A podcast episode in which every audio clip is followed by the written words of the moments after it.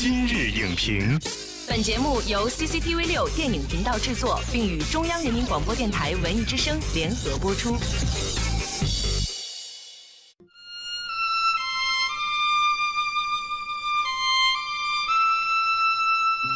噩梦醒来是早晨，春暖乍寒，百废待兴。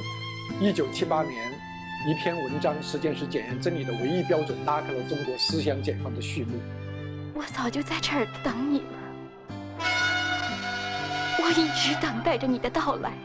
一九八零年，中国电影百花奖恢复；一九八一年，中国电影突破了一百部的电影产量。I love my motherland. I love the morning of my motherland. 电影成为这一时期人们的精神火炬，大家用黑色的眼睛去寻找光明。没有人给我这样的概念，什么叫电影，根本不知道的。我们那个时候的观点是非常简单的，就是把每一部作品做好，每一部影片它都离不开当时那个时代。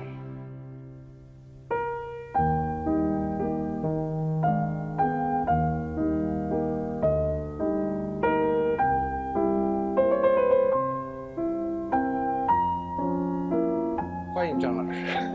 你说你现在住在北京还是上海多？我没有留在上影厂，我们蛮可惜的哈。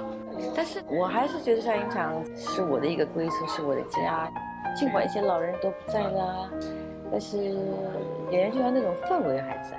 对啊，你们那一波人太厉害了。中国电影的整个历史长河来说，上海电影制片厂真的为电影，我觉得做出很多的贡献。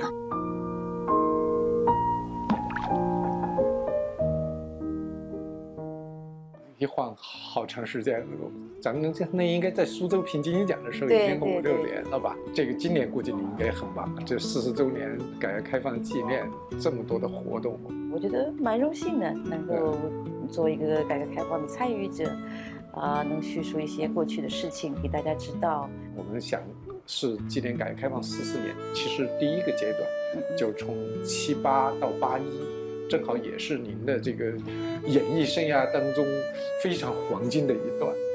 从《庐山恋》，包括《巴山夜雨》，包括《小杰》，包括《知音》，这些电影可以说当时真的是家喻户晓。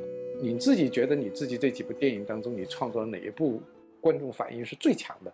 应该说是《庐山恋》吧，《庐山恋》它不光是当时在放，包括后来在庐山电影院一直在放，到现在为止已经整整三十八年了。啊，吉尼斯世界纪录。呃，对对对对对对，大家都很喜欢去看，而且也很，呃，特别是在金鸡奖的百花奖的时候，大家都会很热情的去投入，去买那个大众电影杂志。那个时候大众电影杂志的这个发对发行率是万册哇，是巨高巨高的，而且每一个。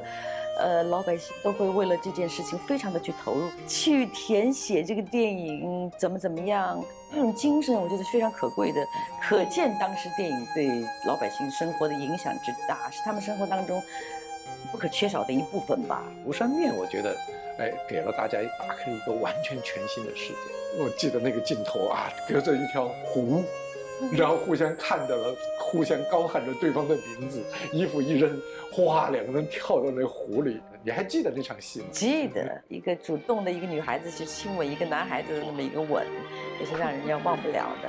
你就不能主动一点吗？你说什么？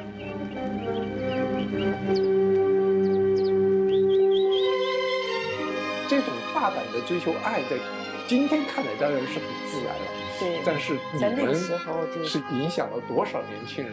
最重要，庐山恋是给人家的一种希望，是，给人给大家一种美好的感觉。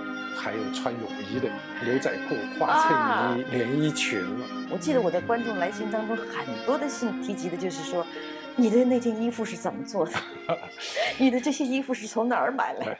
我像在这之前，我裤子的颜色就是工人男、军装绿，对吧？偶尔能够一个白色的衬衣就了不得了。所以我就在说嘛，它就像一股清泉一样的，嗯让人们的眼光突然一亮，觉得啊，还可以去这样的。这样的穿着，我们可以有这样的权利去追求美，可以有这样的一种自由。《